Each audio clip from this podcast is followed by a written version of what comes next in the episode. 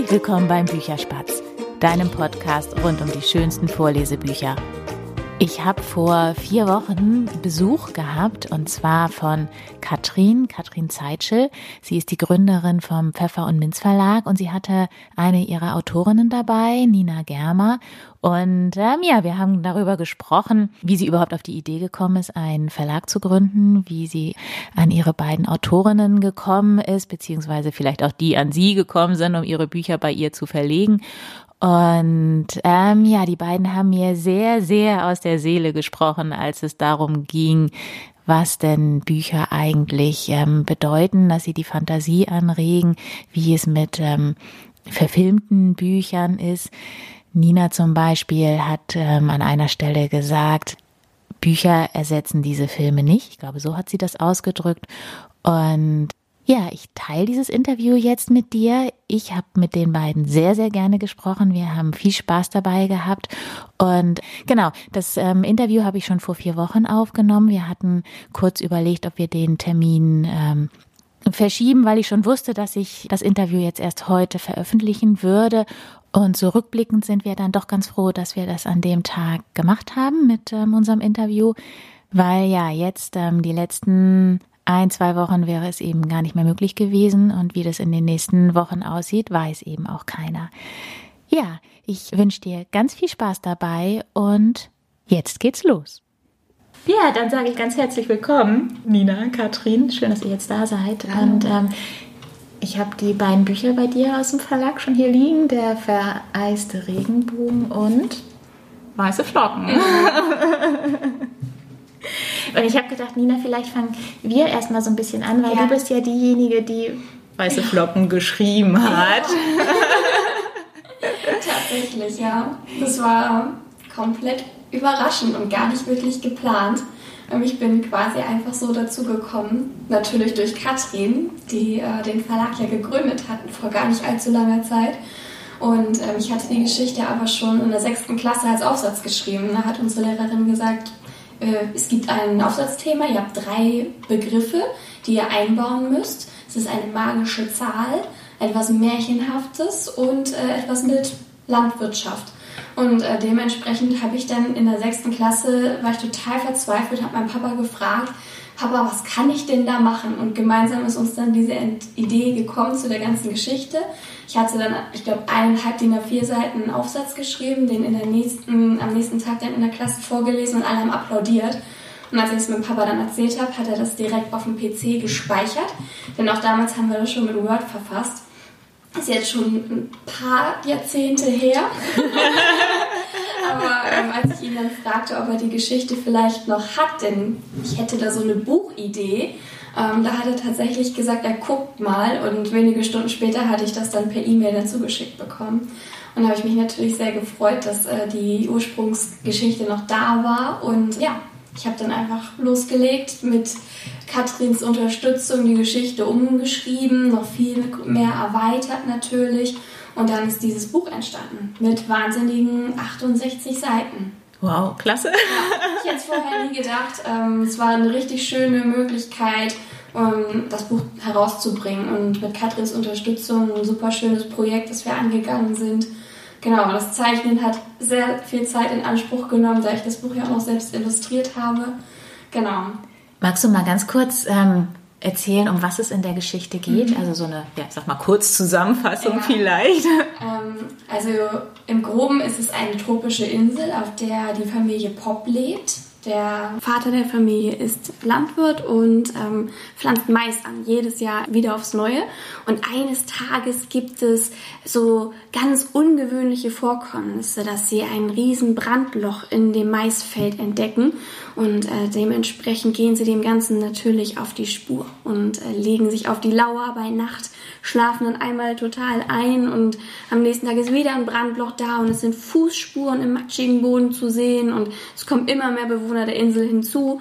Der Bauer Pop nimmt dann auch seinen Sohn gleich mit, der natürlich dieses Abenteuer mit ihm erleben möchte und äh, wild wird spekuliert, was wohl dahinter stecken könnte, bis sie dann eines Nachts ein Rauschen in der Luft hören und im Flammenmeer ein Drache zu sehen ist der vielleicht für die weißen Flocken verantwortlich sein könnte. Spannend, spannend. Genau, du hast jetzt gerade schon gesagt, 68 Seiten. Ja. Ähm, wie lange hast du gebraucht, diese, ich sag jetzt mal, ursprüngliche mhm. Geschichte dann jetzt auf die 68 Seiten auszudehnen? Also wir haben ungefähr ein halbes Jahr gebraucht, ähm, das also umzuschreiben und zu illustrieren. Ähm, an den Illustrationen saß ich überwiegend, weil ich da so perfektionistisch auch veranlagt bin, dass ich auch möchte, dass ich dann zufrieden bin.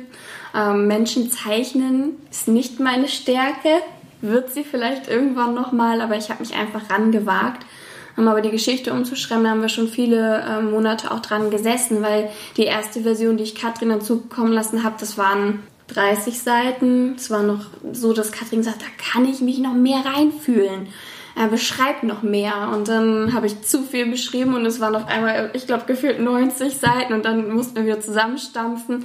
Ähm, das war schon ein Prozess, aber ähm, sehr spannend. Und es ist ja auch so, dass ich mit dem Schreiben von Kinderbüchern noch nicht so viel Berührung hatte. Ich habe auch keine Kinder und ähm, von daher musste ich mich erstmal in die ganze Materie reinfühlen. Aber ich habe damals äh, in der Bibliothek meine Ausbildung gemacht und viel mit der Jugendliteratur dort okay. zu tun gehabt daher hatte ich schon Berührungspunkte immer gehabt und ja, es hat, glaube ich, ganz gut funktioniert. Kinder sagen, die Geschichte soll länger sein, Erwachsene sagen, sie könnte kürzer sein. Also irgendwo liegt die Wahrheit dazwischen, denke ich. Ja, das mit dem, äh, die könnte länger sein, kann ich durchaus verstehen. Ich habe nämlich meiner Tochter das Buch jetzt die letzten Tage ähm, vorgelesen und als die Geschichte zu Ende war, sagte sie, weiterlesen. Ja. Und dann habe ich gedacht, so, aber das Buch ist zu Ende. Ja, wir arbeiten an einer Fortsetzung, weil so viele auch gleich gefragt haben, wann geht's weiter. Ähm, es sind noch zwei weitere Buchideen bei mir tatsächlich schon fix, also im Kopf. Ähm, an der einen würde ich jetzt demnächst mal anfangen zu arbeiten. Also das äh, Cover habe ich schon vor Augen. Ich weiß auch, was genau in der Geschichte vorkommen soll, aber ja, da muss ich mit Katrin nochmal in die Detailplanung gehen. Es bleibt spannend. Es bleibt spannend, ja.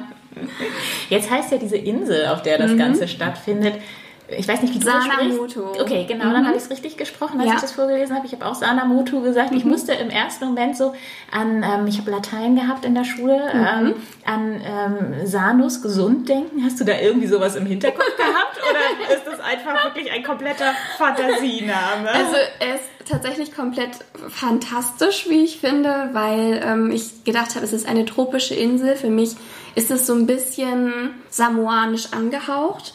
Und ich bin dann wirklich in den Übersetzer bei Google gegangen und habe gedacht, was heißt eigentlich Maisinsel? Und dabei ist Sanamoto herausgekommen. Ach. Ähm, es waren sehr, sehr viele Zufälle, die sich sehr schön im Buch ergeben haben. Ich habe lange nach dem Drachennamen natürlich auch ähm, gesucht. Ähm, beim Einkaufen habe ich gedacht, wie könnte er nur heißen?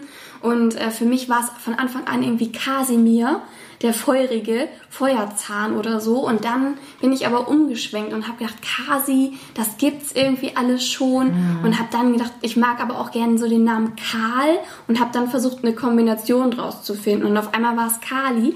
Und später hat sich herausgestellt, dass es wohl auch eine Göttin der Zerstörung gibt im buddhistischen mhm. Glauben. Ja. Ähm, und das war dann natürlich wie die Faust aufs Auge, dass ich gedacht habe, besser könnte es einfach nicht passen. Also es war so schön, dass sich so Sachen manchmal von allein ergeben haben, die dann zum Gesamtgefüge einfach sehr gut beigetragen haben. Ja, Wahnsinn. Ja.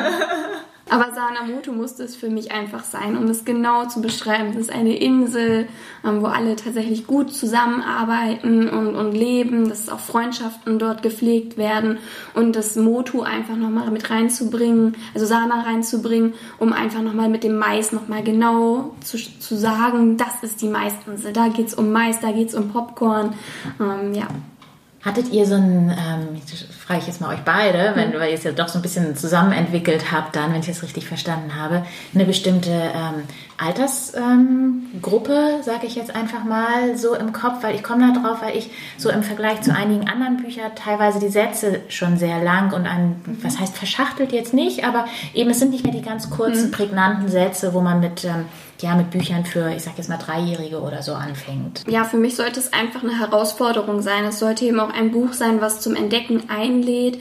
Ich denke, dass man auch so Früchte wie Durian ruhig mal irgendwie hereinbringen kann in die Welt der Kinder, denn wir wollen, dass Kinder neugierig bleiben, dass sie die Welt entdecken und ähm, daher war es für mich eigentlich immer ein Buch für Kinder, die schon ein bisschen Leseerfahrung haben oder ganz neugierige Kinder, die vielleicht noch gar nicht lesen können, sich aber sehr gerne von ihren Eltern was erklären lassen, sich vorlesen lassen und das Feedback, was wir schon bekommen haben, ist, dass eine Dreijährige sehr, sehr viel mit diesem, mit ihrer Mutter über dieses Buch gesprochen hat. Die haben vielleicht über mehrere Abende das Buch gelesen, aber sie fand es sehr, sehr fesselnd und es hat sie nicht mehr losgelassen. Und genau das war irgendwie auch das, was ich erreichen wollte.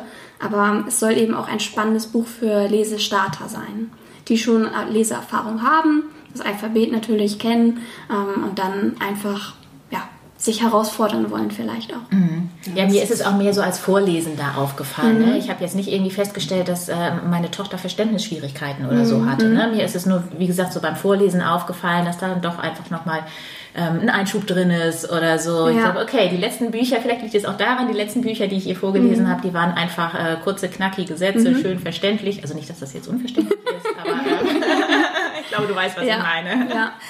Ja, aber das war uns beiden sehr wichtig. Da haben wir uns auch darüber Gedanken gemacht, ne, während die Geschichte entstanden ist, ob die Sätze wirklich so ähm, brisant äh, ja, und, und in Fülle dort und so lang auch ähm, gezeigt werden sollen. Aber uns war das wichtig, dass die Illustration und auch der Text sehr detailreich sind und dass es viel zu entdecken gibt. Und ich merke, dass jedem Kind, dem ich das auch vorlese, dass immer noch Nachfragen kommen und noch mehr Fragen und dass diese Welt durch diese Sätze, die so verschachtelt sind, auch noch eine Tiefe gewinnt.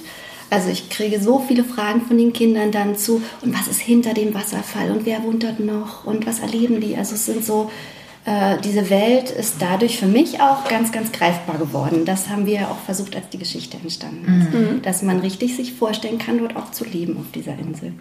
Ja. Wann hast du das so geschrieben und illustriert? Also hast du dir da nochmal ein Wochenende für genommen oder ist das über, das hast du vorhin gesagt, ne, das ging so ein ja. halbes Jahr über, ähm, immer mal, wenn du gerade Muße hattest oder hast du dich wirklich mal für einen bestimmten Zeitraum ich weiß ja nicht, was du sonst noch so machst, ja, also, äh, rausgezogen. Insgesamt und, äh, kam das Angebot, ja, dass ich im Dezember, also hat Katrin gesagt, wenn du Lust hast, dann mach doch mal. Und tatsächlich war es genau dort ein, ein Punkt, an dem ich mich entschieden habe, dass ich mich selbstständig mache als äh, Grafikdesignerin. Und ähm, am Anfang hat man noch nicht so viele Aufträge, wie man sie gerne hätte. Ähm, ich hatte schon viel auch zu tun, so tagtäglich, aber ich habe mir immer wieder die Zeit genommen, dass ich auch wenn ich abends dann begonnen habe, konnte ich gar nicht mehr aufhören. Also ich habe dann auch einfach, äh, naja, nicht die Nächte durchgearbeitet, Doch, aber habe, na gut, habe ich. aber es war tatsächlich so, dass ich immer um zwei dann den Stift wirklich fallen lassen musste, um dann äh, ja am nächsten Tag wieder voller Energie zu starten. Äh, es hat sich aber ja immer mal wieder ein Tag ergeben, an dem ich gesagt habe, jetzt mache ich. Und natürlich war auch mal ein Sonntag dabei, ähm, weil es mir einfach wichtig war, dass auch eine Illustration dann schon zu sehen ist. Und ähm, ja, beim ersten Mal, als ich Katrin das dann zugeschickt habe, war sie tatsächlich sehr überrascht, wie viel Zeichnung ich schon angefertigt habe. Und dass es dann doch eher ein Bilderbuch mit, ja, dann doch mit viel Text, mit viel Text wird. äh, ja. ja, also es war, glaube ich, am Anfang meine Aufgabe, so ein bisschen auch dich zu strukturieren, mhm. dir auch Pausen einzuräumen. So habe ich auch meine Aufgabe wahrgenommen und auch zu sagen, so, du hast jetzt genügend Tiere, du hast jetzt genügend Pflanzen gezeichnet. So. Nicht noch. Nicht noch mehr Tiere. ja. Wie ist denn eure Zusammenarbeit entstanden? Kanntet ihr euch vorher? Weil ich meine, dein Verlag ist ja auch noch recht jung. Ja. Wir haben beide diese Umschulung zur Mediengestaltung gemacht und haben uns ähm, dort kennengelernt, haben die nicht gemeinsam gemacht, die Umschulung, haben uns aber durch diese Ausbildung kennengelernt und ähm, genau, Katrin war ein Semester weiter als ich. Genau. Ja, und haben uns angefreundet, haben uns kennengelernt, äh, kommen nicht mehr voneinander los. und hatten auch für Anfang diesen Jahres eigentlich einen Urlaub gemeinsam geplant. Ja. Wir wollten einen Monat nach äh, Mittelamerika, also auch in die Tropen und uns Schön. da auch inspirieren lassen. Mhm. Und ja, das hat ja dann durch Corona äh, hat es nicht stattgefunden. Das war eigentlich für März geplant, wo es auch anfing, wo keiner wusste, wie entwickelt sich die Situation. Mhm. Ähm, das führte dazu, dass wir beide auch weniger in unserer Freiberuflichkeit zu tun hatten, weil auch Aufträge ja. dann nicht stattgefunden haben. Aber wir hatten viel Zeit fürs Buch. Das ist dem Buch mhm. zugute gekommen. Das heißt, äh, wir haben uns nicht gesehen, aber wir haben ständig geskypt und haben ständig uns das Buch angeschaut, gemeinsam, ja. Digital und daran weitergearbeitet. Ja, ja sehr intensiv schon, die Zeit. Mm, das glaube ich, das habe ich schon von ganz vielen mhm. Leuten gehört, dass dadurch, dass man einfach mehr Zeit hatte durch mhm. Corona, also viele mhm. Leute zumindest einfach ganz tolle Projekte entstanden mhm. sind. Ja, aber da bin ich auch einfach Optimist und ich denke, man muss das Beste aus einer Situation machen. Ich hatte dadurch so viel Zeit, das so schön umzusetzen und habe ja Corona-Zeit positiv umgesetzt. Das war ja. mir auch irgendwie wichtig und dann haben wir dann nach einer Druckerei gesucht. Das war auch nochmal schön, dass wir die Zeit dazu hatten, Vergleiche anzustellen, ähm, auch da mit Leuten wieder zu telefonieren oder zu skypen und ja, da wir ja vom Fach sind, hatten wir da wirklich gute Karten, waren auf niemanden sonst angewiesen, konnten uns mhm. miteinander absprechen. Jeder hat ja so ein anderes Verständnis von, wie sieht etwas schön aus, aber wir sind da schon gleich gepolt. Mhm. Und das hat es leicht gemacht. Und das mhm. rote Telefon hat sozusagen täglich geklingelt, sodass Katrins Mann dann schon immer gesagt hat, ach, ich weiß schon, wer es ist. Das rote Telefon? Wir hatten kein rotes Telefon, wir hätten eins gebraucht, ja. weil wir einfach ständig verbunden waren. Ja. Halten. Ähm, vielleicht, Katrin, magst du mal erzählen, wie du überhaupt auf die Idee gekommen bist, einen, einen Verlag zu gründen? Und was ich mich gefragt habe, ist, da steht Pfeffer und Minz. Ist es Pfefferminz oder ist es tatsächlich Pfeffer und Minz Verlag? Äh, ja, das sind so verschiedene Geschichten, die da auch genauso spontan und flexibel entstanden sind wie unsere gemeinsame Buchgeschichte jetzt. Ich hatte nicht vor, einen Verlag zu gründen. Ich hatte mich äh, gerade erst als freiberufliche Designerin ähm, war ich tätig und meine Tante hat mich angesprochen, dass sie gefragt wurde, ein Buch zu illustrieren.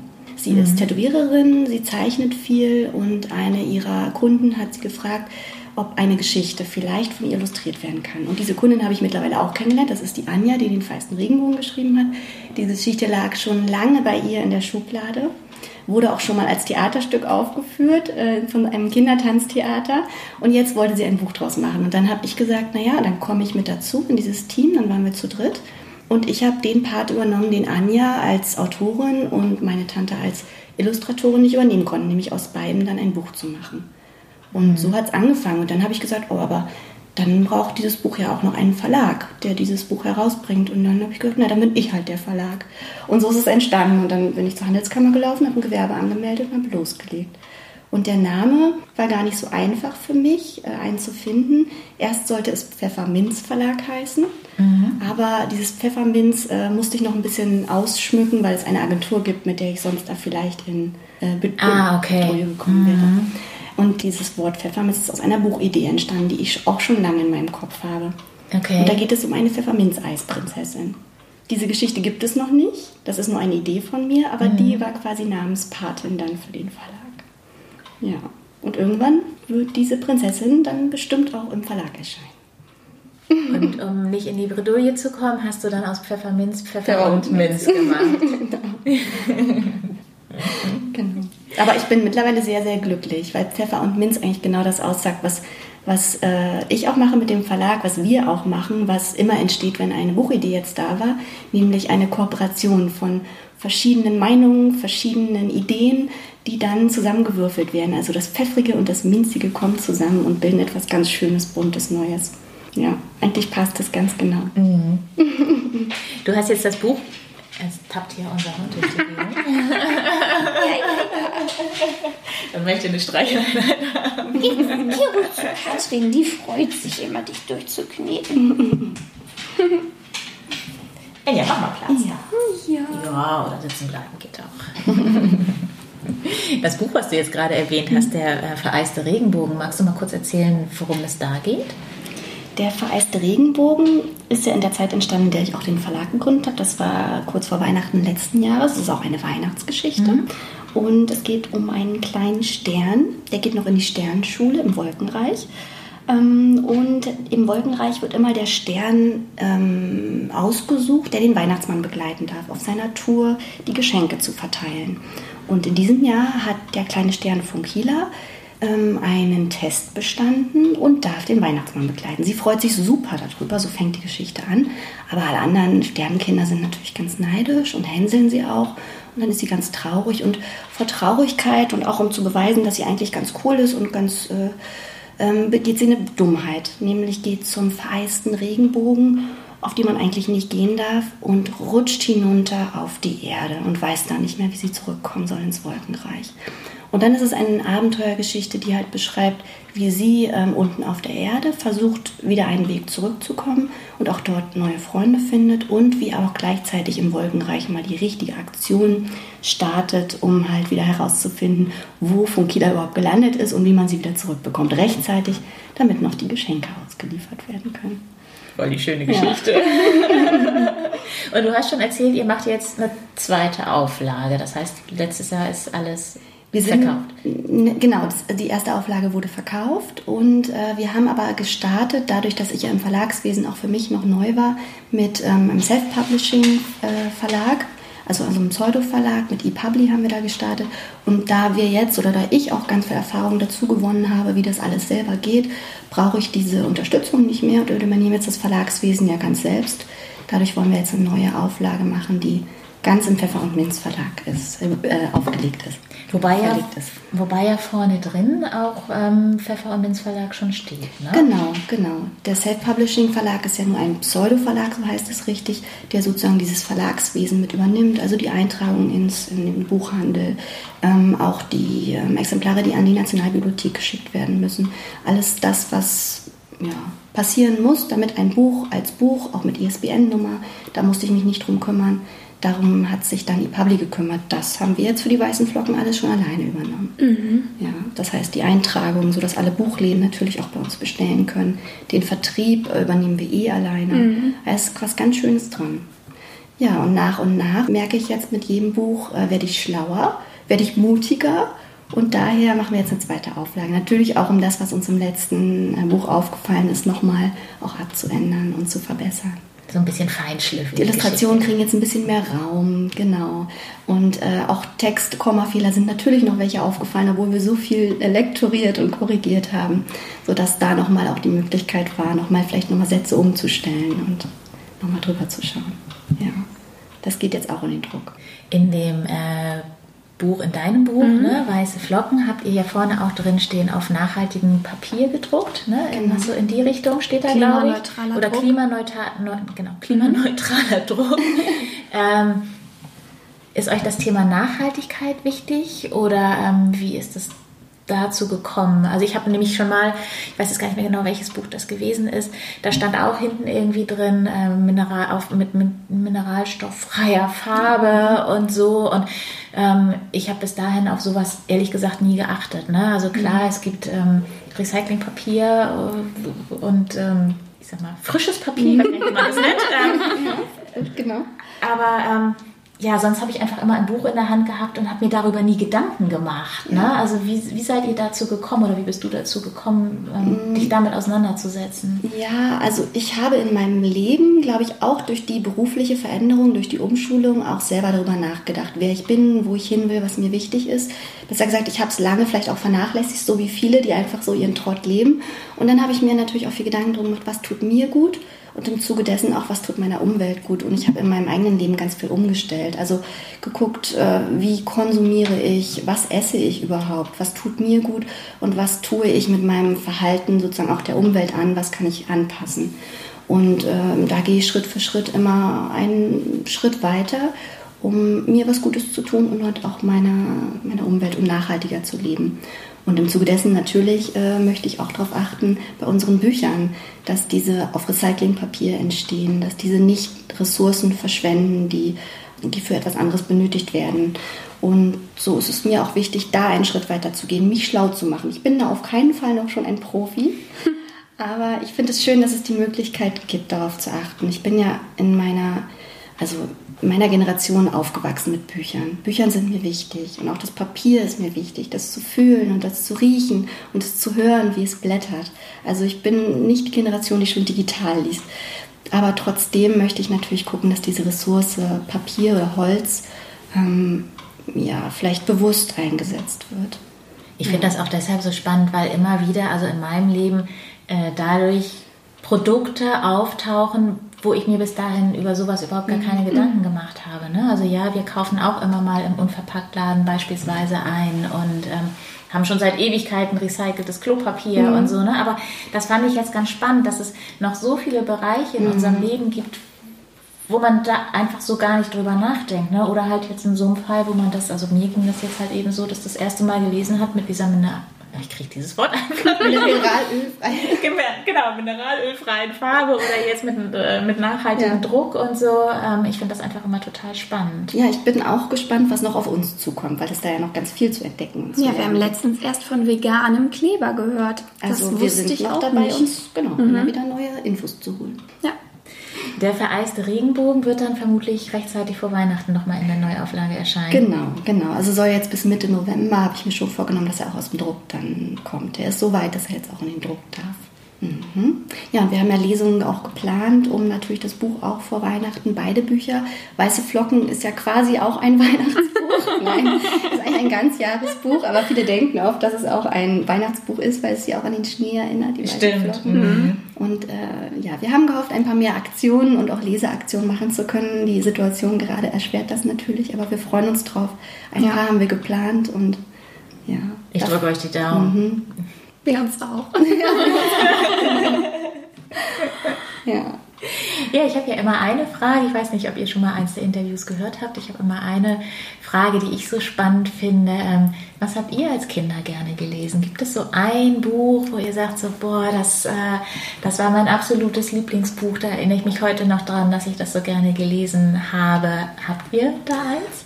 Also ich habe schon früher immer mit Comics gestartet. Mir fiel es sehr, sehr leicht, die lustigen Taschenbücher von oben bis unten zu lesen. Das würde ich nicht unbedingt als wirkliche Literatur bezeichnen. Aber ähm, ich erinnere mich noch, dass meine Eltern damals sehr viel Geld auch dafür ausgegeben haben, dass wir möglichst viel lesen können. Ähm, ich bin aber auch relativ schnell in die Bibliothek eingestiegen als Mitglied.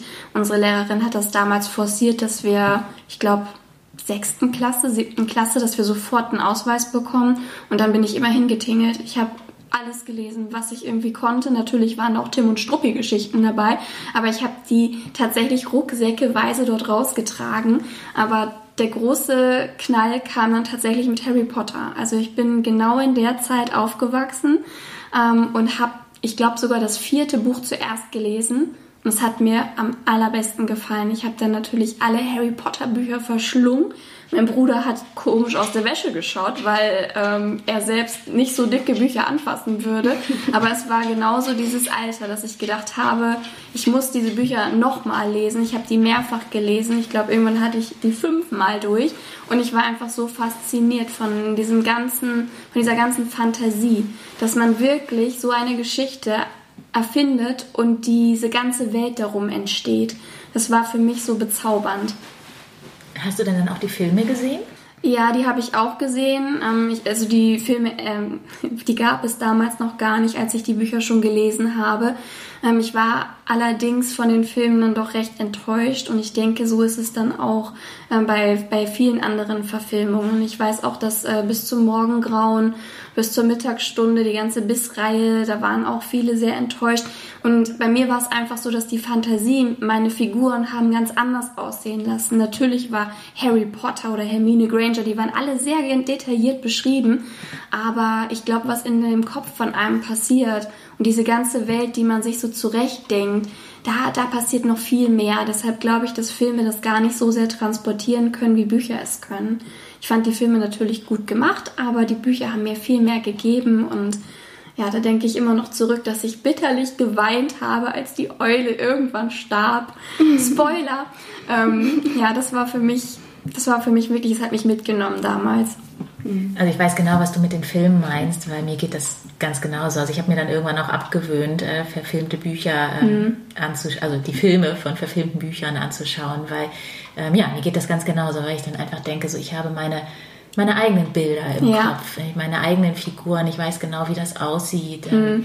Mir ging das mit Herr der Ringe so, als ich den Film gesehen habe, habe ich auch gedacht, so, ja, bombastisch, mhm. alles drumherum, aber mir auch schon wieder ein Tick zu dunkel und zu düster. Also bei mir sah das irgendwie im Kopf ganz ja. anders aus. Oder es werden Stellen weggelassen, die man beim Lesen aber so präsent hatte. Und das hat mich dann tatsächlich auch enttäuscht.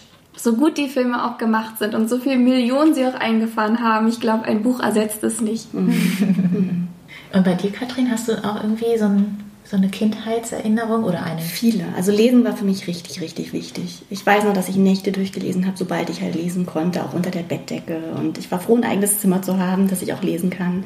Ich habe äh, auch vor der Schule mich immer schon für Buchstaben interessiert.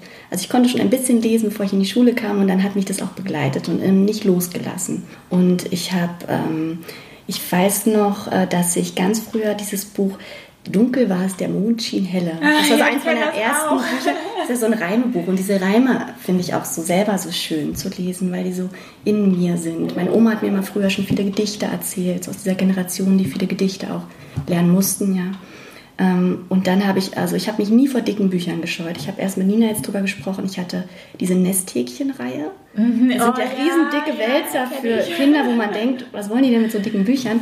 Und da wird ja auch ein Mädchen begleitet äh, aus so einem Herrenhaus, die ja eigentlich viel zu betüdelt aufwächst. Irgendwie, ich weiß gar nicht, was mich daran so interessiert hat, aber ich glaube, mich haben immer schon starke Kinder, also Geschichten von starken und mutigen Kindern interessiert, die vielleicht auch Probleme lösen mussten, die vielleicht durch schwierige Situationen gehen mussten.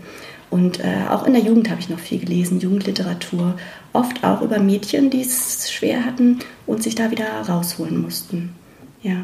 Und lustig, ich kann mich an Nesthäkchen so gut erinnern, mhm. weil ich musste mal ähm, eine Buchvorstellung machen in der Schule, in, in, der Mittelstufe, ich weiß nicht mehr, achte Klasse muss das in mhm. etwa gewesen sein, und wollte nämlich Nesthäkchen nehmen und mein ja. Lehrer hat mir das verboten. Aha. Durfte ich nicht, ich weiß es nicht, weil ich weiß nicht mehr genau mit welcher Begründung. Ich glaube, das war ihm nicht ja. tiefgründig genug vielleicht. Ähm, ja, Hat er schon so oft gehört. Vielleicht auch das. Vielleicht, ich weiß genau. auch nicht mehr, was ich als Alternative genommen habe, ja. aber ähm, ja, das äh, ja. erinnere ich noch sehr genau. Aber wo du sagst Buchvorstellung, ich kann mich an eine ähm, erinnern, das war schon, da war ich schon auf dem Gymnasium, also siebte, achte Klasse, und wir mussten uns ein Buch raussuchen für eine Buchvorstellung und alle wollten schon so erwachsen sein und haben so ganz erwachsene Romane genommen und ich habe den Wunschpunsch damals genommen, der ja vielleicht noch für ein jüngeres Publikum war, aber ich mochte den so gerne. Es hat mich damals schon dieses mystisch-magische so mitgenommen und ich habe dann mir ganz viel Mühe gegeben, diese äh, Figuren zu illustrieren und habe die selber gezeichnet und die dann an die Tafel gehangen, das weiß ich noch.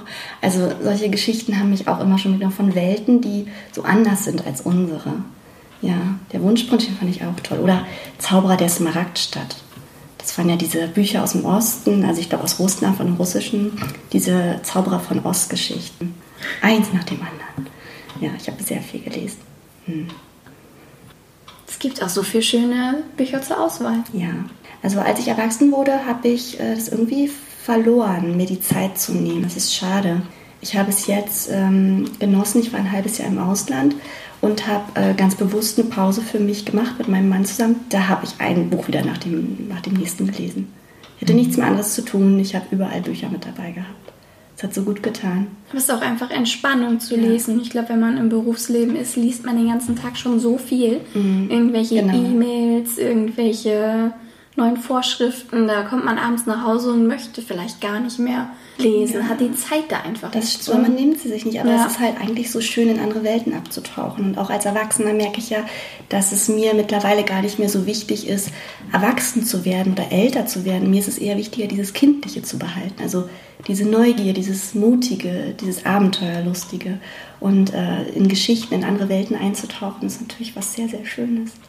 Mm, ich weiß genau, was du meinst mit, mhm. äh, ich habe das so ein bisschen verloren für mich. Das äh, ging mir genauso. Ich habe im Studium so viel lesen müssen, dass ich dann irgendwie keine Lust mehr hatte mhm. auf, ähm, ja, auf Bücher, die mich eigentlich interessieren. Und ähm, ja, ich kann das auch nachvollziehen mit, der, mit diesem Gefühl, ich, ich kann mir das gerade nicht gönnen, so ein bisschen, mhm. ne? mir die Zeit zu nehmen, noch, mhm. noch für mich was zu lesen. Und ich habe das Lesen dann eben tatsächlich mit meinen Kindern wiederentdeckt ja. und fand das ja. ähm, so wunderschön. Und es gibt einfach so viele tolle Kinderbücher. Das ist schon Wahnsinn. Ja, also, ja dann ähm, weiß ich, was ich von euch wissen wollte. Ja, wir arbeiten jetzt gerade noch daran, dass äh, man auf YouTube das hören kann, ein, ein, zumindest einen kleinen Einblick ins Buch bekommt. Das ist so eins unserer nächsten Projekte. Schön. Genau, und dann hoffen wir, dass wir ganz viele Menschen auf unseren Lesungen wiedersehen, die sich auch dafür interessieren. Für die Geschichte, wie Popcorn irgendwann mal entstanden ist oder wie Funkila den eisigen Regenbogen runterrutscht. Hm, Ja, wir werden sowohl digital als auch analog Lesungen machen. Ja. Digital haben wir jetzt ja auch eine am Vorlesetag, Genau. am ähm, bundesweiten Vorlesetag. Mhm, 20. November ist 20. das, November, ne? genau. Da haben wir uns jetzt dafür entschieden, was Digitales zu machen, weil die Situation einfach so Ja, Übersichtlich, unübersichtlich ist. ist. ja. Also nicht unübersichtlich, aber man noch weiß nicht absehbar nicht ist, absehbar. ob Genau. dann was das möglich ist. Und es wird gerade alles ein bisschen strenger und da wir ja zu zweit sind, können wir das, denke ich, sehr gut als Instagram-Live-Video dann auch aus Hamburg senden. Schön. So, ich hoffe, ich habe jetzt nichts vergessen, was ihr noch irgendwie loswerden wolltet. Ich denke nicht. Nein. Aber es ist total süß, dass deine Tochter sagt, sie hätte gern noch mehr gehört. Ja. Ich finde, es ist so unterschiedlich, was Erwachsene von Büchern erwarten und was Kinder erwarten. Und wir versuchen Bücher für Kinder zu machen und nicht für Erwachsene, die meinen, das Kind könnte für ein Kind nicht passen. Und das war so schade manchmal auch und auch enttäuschend, weil wir den Vertrieb selbst machen, dass wir in eine Buchhandlung kommen und da sagt jemand, ja, das Buch gefällt mir nicht. Also eine erwachsene Person. Aber Kinderbücher, die, da muss nicht alles perfekt sein. Also Kinder, die, die lieben es, sich auch einfach Figuren anzugucken, die vielleicht nicht so nach dem, ja, nach der Vorstellungskraft von Erwachsenen gestaltet sind. Genau, die dürfen skurril sein, die dürfen Ja. nicht normal sein, die dürfen vom Klischee abweichen. Und das ist bei Kindern so wichtig. Also, dass wir Erwachsenen dann nicht in unseren engen, äh, ja, so Role Models gucken, Ja. wie etwas zu sein hat. Wir haben bewusst auf Seitenzahlen verzichtet, auch wenn sich viele daran ja gerne immer langhangeln. Ich war auf Seite 33 vielleicht, aber wir haben gedacht, nein, wir legen Lesezeichen rein. Ich finde das viel, viel schöner, wenn die Leute ein Lesezeichen noch haben und ähm, dafür ihren Namen eintragen können und dann sagen, ich war auf der Seite und ja, man kann jederzeit Pause machen. Wir wollen keine Kapitel vorgeben, wir wollen, dass die Leute frei denken. Die erste Lesung, die ich jetzt ähm, da bei Mona hatte, Mhm. ähm, da waren auch fünf Kinder insgesamt. Und es war genauso. Ich habe zwar eine verkürzte Lesung gemacht, aber ich habe das ganze Buch gelesen. Ich wusste ja nicht, was wollen die Kinder. Ich hätte ja auch vorher aufhören können, wenn ich gemerkt hätte, so vielleicht ist da gar nicht so das Interesse. Aber die waren so gebannt und haben mir da mit staunenden Augen zugehört. Und es war so schön, ihnen dabei zuzugucken. Und ich habe ihnen nebenbei dann auch ein paar der Illustrationen gezeigt. Ja, und als es zu Ende war, war es genauso. No, wir wollen noch eine Geschichte, wir wollen weiterhören. So, ich dachte, ich habe so lange gelesen. Und ich hatte schon Angst, dass diese Geschichte, weil sie ja auch Worte beinhaltet und ja auch ähm, vielleicht auch Sätze beinhaltet, die für Kinder vielleicht erstmal auf den ersten Hören, auf das erste Hören schwer aufzunehmen sind, habe ich gedacht, naja, vielleicht ist da die Konzentrationsspanne dann doch nicht so da. Aber die waren so gebannt und es war so schön. Ja. Oh, Obwohl ja, ich glaube, wenn die sich erstmal auf die Geschichte einlassen, ist das auch gar nicht wichtig, jedes einzelne Wort zu kennen. Letztendlich funktioniert das mit dem Erlernen von der Fremdsprache ja genauso. Genau, und Kinder fragen ne? nach. Kinder stellen so schlaue Fragen. Und das ist ja das Wichtige. Also Kinder auch dahin zu führen, auch Fragen zu stellen. Und nicht immer nur alles irgendwie in Stücke und in Häppchen geschnitten zu servieren. Ja. Wir sind auch gewachsen an dem, was wir uns vornehmen. Auch das Buch war Ja. für uns, also es hatte seine Höhen und Tiefen natürlich. Es hat immer Ja. Spaß gemacht, es gemeinsam zu machen. Aber natürlich war es anstrengend zwischendurch. Ja. Natürlich war es frustrierend zwischendurch. Natürlich war es aufreibend und ja, also es ist so, aber sich das vorzunehmen und zu schaffen. Das viele war auch schön, jetzt ja. wie ihr macht ein Buch, Gott, das würde ich nie machen, das würde ich mir nie zutrauen. Ich denke, nein, also ich möchte im Leben mir Sachen zutrauen. Ganz egal, wie schwierig sie sind. Und das möchte ich auch den Kindern mitgeben. Das Dass war einfach so- sich lohnt, mutig Ja. zu sein. Und es war so Ja. aufregend, als wir dann endlich den Bestellbutton drücken konnten, weil natürlich ist mit so einem Druck auch viel Geld ver also, Mhm. ne, verbunden. Wir haben uns dann die Kosten geteilt und dann war es wieder okay. Aber trotzdem war es dieser Moment, oh mein Gott, wir haben es selbst gestaltet, wir haben es selbst geschrieben, gezeichnet und jetzt drücken wir wirklich den Bestellbutton. Und dann müssen wir nur noch warten, bis die Bücher kommen. Das war sehr aufregend. Und der Moment, dann die Bücher in der Hand zu halten. Ah Ja, also es war so tatsächlich, dass der, dass der Lieferant dann noch angerufen hat, er wäre jetzt auch da, also Speditionsunternehmen, und hat einfach mit einem, mit einem Hubwagen diese ganze Palette an Büchern gebracht und ich, ich konnte nicht mehr abwarten. Ich habe dann einfach den Karton aufgerissen, hatte das Buch in der Hand und ich habe mich so sehr gefreut. Also es ist was ganz anderes, das nur mhm. so am PC zu sehen, wie man es gestaltet, aber dann das Buch in der Hand zu halten. Und natürlich haben wir einen Probedruck gemacht mhm. und so, ne? Aber es war einfach schön, die, diese Qualität auch zu fühlen, ähm, dann übers Cover zu streichen und man denkt einfach, oh mein Gott, ich blätter durch und ich rieche diesen frischen Duft von einem neuen Buch. Ist, ja, mhm. das war einfach ein, ein beglückendes Gefühl. Und dann auch äh, tatsächlich die Bücher auszuliefern. Wir hatten ja Vorbestellungen auch ermöglicht. Und ich bin dann äh, bei den ersten 50 Vorbestellern, bin ich, glaube ich, vorbeigefahren direkt nachdem wir sie erhalten haben, habe ich eine Tour gemacht äh, nach Cuxhaven, wo ich eben viele, wo ich ursprünglich ja auch herkomme und auch viele Menschen kenne, die sich dafür dann auch direkt interessiert haben und habe dann eben auch ins Buch eine Widmung reinschreiben dürfen. Das war für mich erst sehr befremdlich, aber natürlich auch ein wunderschönes Gefühl. Und dann das Feedback von den Leuten zu bekommen, die einen auch vielleicht kennen. Mhm. Das war dann auch nochmal sehr, sehr aufregend und schön und spannend und ja, genauso wie man sich das wünscht. Was hat denn dein Papa eigentlich gesagt? Er war ja derjenige, ja. der die, die, Geschichte die ganze Zeit ähm, ja, für dich aufbewahrt hat. Sozusagen. Ja, der war natürlich äh, sehr, sehr gerührt, dass ich das überhaupt angegangen bin. Er fand es auch natürlich sehr mutig, aber er mag mutige Frauen und er hat sich sehr darüber gefreut. Also er hat nicht Tränen in den Augen gehabt, so weit würde ich nicht gehen, aber er war sehr gerührt und hat mir auch nochmal einen kleinen Brief geschrieben, in dem er sich dafür bedankt und das war natürlich auch nochmal ein schönes Zeichen und ja, zeigt einfach auch, wie tief unsere Beziehung immer zueinander war und auch ist. Mhm, hat bestimmt eins der ersten Bücher auch gleich bekommen. Natürlich. ich denke, das erste war es tatsächlich und ähm, ich habe ja auch hinten ins Buch die Widmung für meine Eltern nochmal reingeschrieben, mhm. weil sie mich immer bei allem unterstützt haben, was ich mir vorgenommen habe und mich nie in meine Schranken gewiesen haben und ich deshalb ja heute dieser Mensch bin, der ich bin und auch mutig bin und ja, auch das Abenteuer, Lustige, das bleibt mir erhalten und das findet man, glaube ich, auch im Buch wieder. Mhm. Schön. Und das Kindliche. Das Kindliche kommt immer wieder durch. Ja, das soll auch so sein. das darf es auch gerne weiterhin. Unbedingt. Ja. ja, also auch zum Kindlichen. Wir haben ja jetzt gemeinsam auch schon so schöne Aktionen gemacht. Wir haben uns Lastenräder gesponsert ja. bekommen und haben damit ja auch so eine Lastenradtour durch Hamburg gemacht, hatten die Lastenräder beklebt mit, äh, mit unseren QR-Codes. Die Zimmerpflanze haben, haben noch mit. Haben, genau, die Zimmerpflanze von drauf, damit es schön nach tropischer Insel aussieht und äh, schöne Fahnen mit dem Drachen drauf. Und es hat so Spaß gemacht. Natürlich war eine Grenze da. Durch Corona waren die Menschen nicht so beglückt, so nahe kommen zu sehen, aber wir haben für Aufregung gesorgt. Ja. Und wir waren aufgeregt, weil es so Spaß gemacht hat, ja. einfach bunt und wild äh, uns zu präsentieren und durch die Stadt zu fahren. Und viele Kinder kamen tatsächlich sofort zu uns und haben gefragt, was wir denn da machen. Und wir haben Lesezeichen verteilt und auf einmal hat die Mutter dann gesagt, wir brauchen das Buch. Meine Tochter ist jetzt so interessiert ja. und das war einfach eine schöne Begegnung.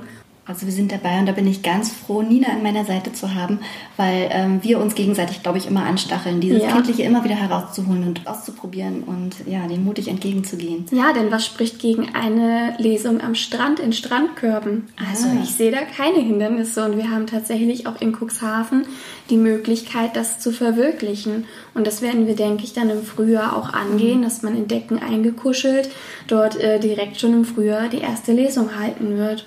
Mhm. Ja. Auch eine gute Idee. Gefällt ja. mir. als, ihr das von den, als ihr das von den Lastenrädern eben erzählt habt, äh, habe ich mich gefragt, konntet ihr damit fahren? Wenn wieder Lastenrad, auf jeden Fall mit E-Unterstützung. Ja, also nur noch. Gerade ja, in also Hamburg. Also mal eben mit so 20 bis 50 Kilo Büchern ja, da drin. Es ähm, gibt doch mehr äh, Berge und Ansteigungen, in Hamburg als man denkt. Ja. Genau, das als Hinweis an alle aus dem Süden. Auch in Hamburg gibt es Berge. Richtig. Die aus dem Süden lachen jetzt gerade ja, genau. müde. Genau. Ja, dann sage ich nochmal ganz, ganz herzlichen Dank. Mhm. Ja, danke, danke dir. Auch schön, dass wir hier sein durften. Ja. Ja, das war es, mein Gespräch mit Katrin Zeitschel und Nina Germer. Ich hoffe sehr, Du hast genauso gerne den beiden zugehört wie ich. Ich fand das sehr inspirierend, was die beiden erzählt haben. Und jetzt habe ich noch eine ganz kurze Info für dich. Und zwar haben wir zwischendurch ja ganz kurz über den Vorlesetag gesprochen und dass es da auch eine Aktion vom Pfeffer und Minz Verlag geben wird. Da möchte ich dir noch ganz kurz sagen, wann das ist, nämlich morgen. Morgen ist der 20. November, da ist eben dieser Vorlesetag und Nina wird auf dem Instagram-Kanal vom Pfeffer und Minz Verlag live vorlesen aus ihrem Buch Weiße Flocken und zwar um 16 Uhr. Auch Anja Balzer wird aus ihrem Buch vorlesen. Das ist die Autorin vom vereisten Regenbogen. Das ist allerdings eine Lesung in einer Grundschule, also die ist nicht öffentlich. Und ähm, genau, ich darf beide Bücher auch vorlesen. Ich habe von beiden Büchern eine gekürzte Fassung bekommen. Die weißen Flocken von Nina gibt es ab, ja, heute spät Nachmittag, abends zu hören. Und in zwei Wochen lese ich dann die Geschichte vom vereisten Regenbogen vor. Und damit sage ich jetzt Tschüss, bis bald, deine Berit.